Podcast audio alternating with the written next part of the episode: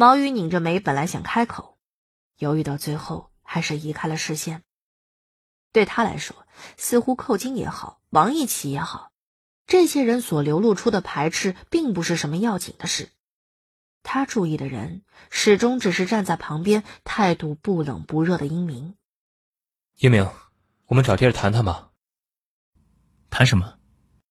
其实对比寇金他们的反应，英明反而没那么在意。他抽了两口烟，语气很平淡。有话直说就好。我其实上个月就回来了，一直想找你，但是联系不上。听说今天浩子有比赛，我估计你得过来。以前的事，我想跟你解释一下。虽然已经估计到了，但真正听到毛宇说到和英明的以前，十一还是有些不爽。他看了边上的寇金一眼，有种现在就问清楚的冲动。这次抢着开口的是王一奇。当初装孙子卷款潜逃，现在竟然还有脸出现。毛宇，虽然我早就知道你不是个东西，但是看着你呀这样，我真心觉得我以前小看你了。他说话很不客气，字里行间都是奚落和讽刺。那句卷款潜逃，说的毛宇脸色一沉。王一奇，你说话注意点。怎么？你还要威胁我？他现在打个电话报警，毛宇立刻就得进局子里头蹲着。当初他带走的那笔钱可不是一个小数目，英明一直不追究，不是没有办法，而是他懒得花精力折腾这恶心人的事儿。最后还是寇金插嘴拦了一下。毛宇，现在这不是说话的地方，你有什么话，等回头再跟英明单独说吧。这里这么多人，总不能都耗着。嗯，马上就宣布结果了，还是先出去吧。英明抽着烟，和石毅并肩跟在王一奇他们后面。毛宇又叫了一次英明，不过这次没有任何人回头。最后的成绩是按照支持的比例和评委的点评综合计算的。统计的时候稍微花了点时间，被淘汰的是第一组，耗子他们果然分数最高。被主持人邀请到台上说了两句话。这个活动有媒体直播，镜头带到英明和王一奇的时候，免不了停留了半分钟。注意到镜头，寇金提醒了一句：“明子，你和王一奇要不要先走？我看到记者了。”王一奇和英明倒是无所谓，来都来了，还怕拍吗？又没什么见不得人的。不过想起旁边的石毅。英明看了他一眼，你是不是不太方便？我翘个班，狗仔也有兴趣。这俩身为公众人物都无所谓，他一个圈外的就更没关系了。何况他一早就警告过这些狗仔队，只要是敢私自刊登他照片，就等着收律师信。这种事对他一个商人来说再顺便不过了，养着那么多律师，可不是就为了草拟几份合同而已。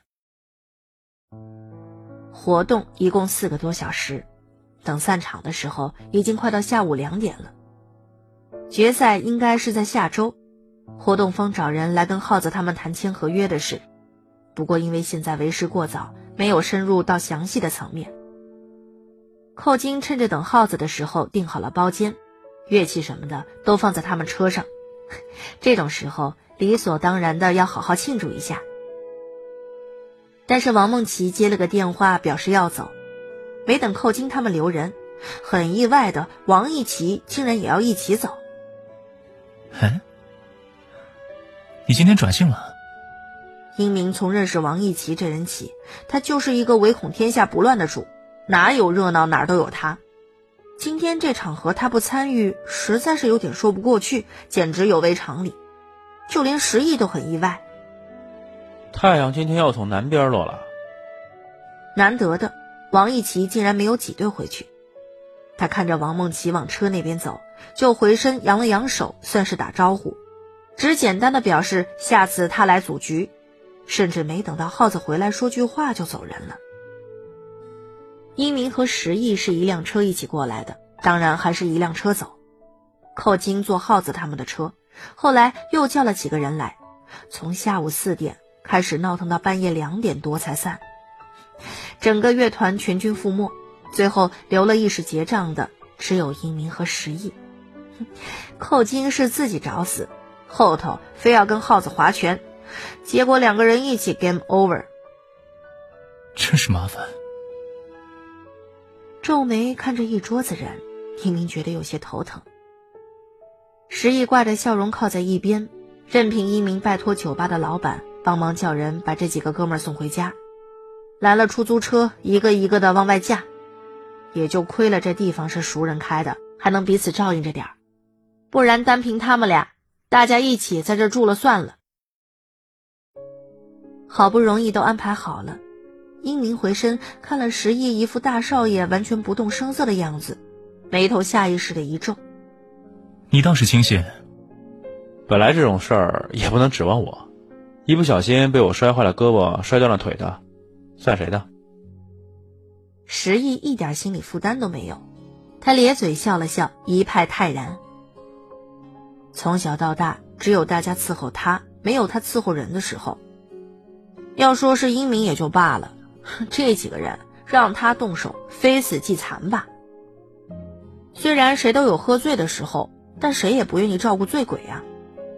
不过英明本来也没有指望石毅干什么，摇了摇头，算是感慨。他拿出烟，一边咬在嘴里，一边去找打火机，然后烟就被石毅拿掉了。别抽了，你今天差不多了。早上到现在，怎么也有七八根了。英明一愣：“什么时候我抽的烟改限量版了？”现在没搭理英明不满的表情，石毅把烟很干脆的扔进旁边的垃圾桶。负责泊车的服务员把车一直开到俩人跟前，他这次没让一鸣再抢了驾驶座的位置。他们吃饭的这个地方扣金手，但是石毅和一明都一般，出了路口还兜了两圈，才终于摸准方向。一鸣随手打开广播，午夜频道不是求助就是谈心的，音乐慢慢悠悠，弄得人很想睡觉。石毅看他一眼。困你就睡吧，到了我叫你。英明靠在车窗边上，视线有些模糊。石毅让他把大衣披在身上，他随便在后头抓了半天才扯过来，然后敷衍的跟司机石公子评了两句，很干脆的坠入了睡梦之中。只是模糊的意识里，最后闪过一个念头，隐约记得上次这个点他睡着的经验。大概要追溯到学生时期了。石毅打开车门，看着靠在座椅上睡得很沉的男人，盘算了一会儿。他现在想做的一件事，很可能会让一鸣发火，但是不做的话，他又压不住那股跃跃欲试的强烈欲望。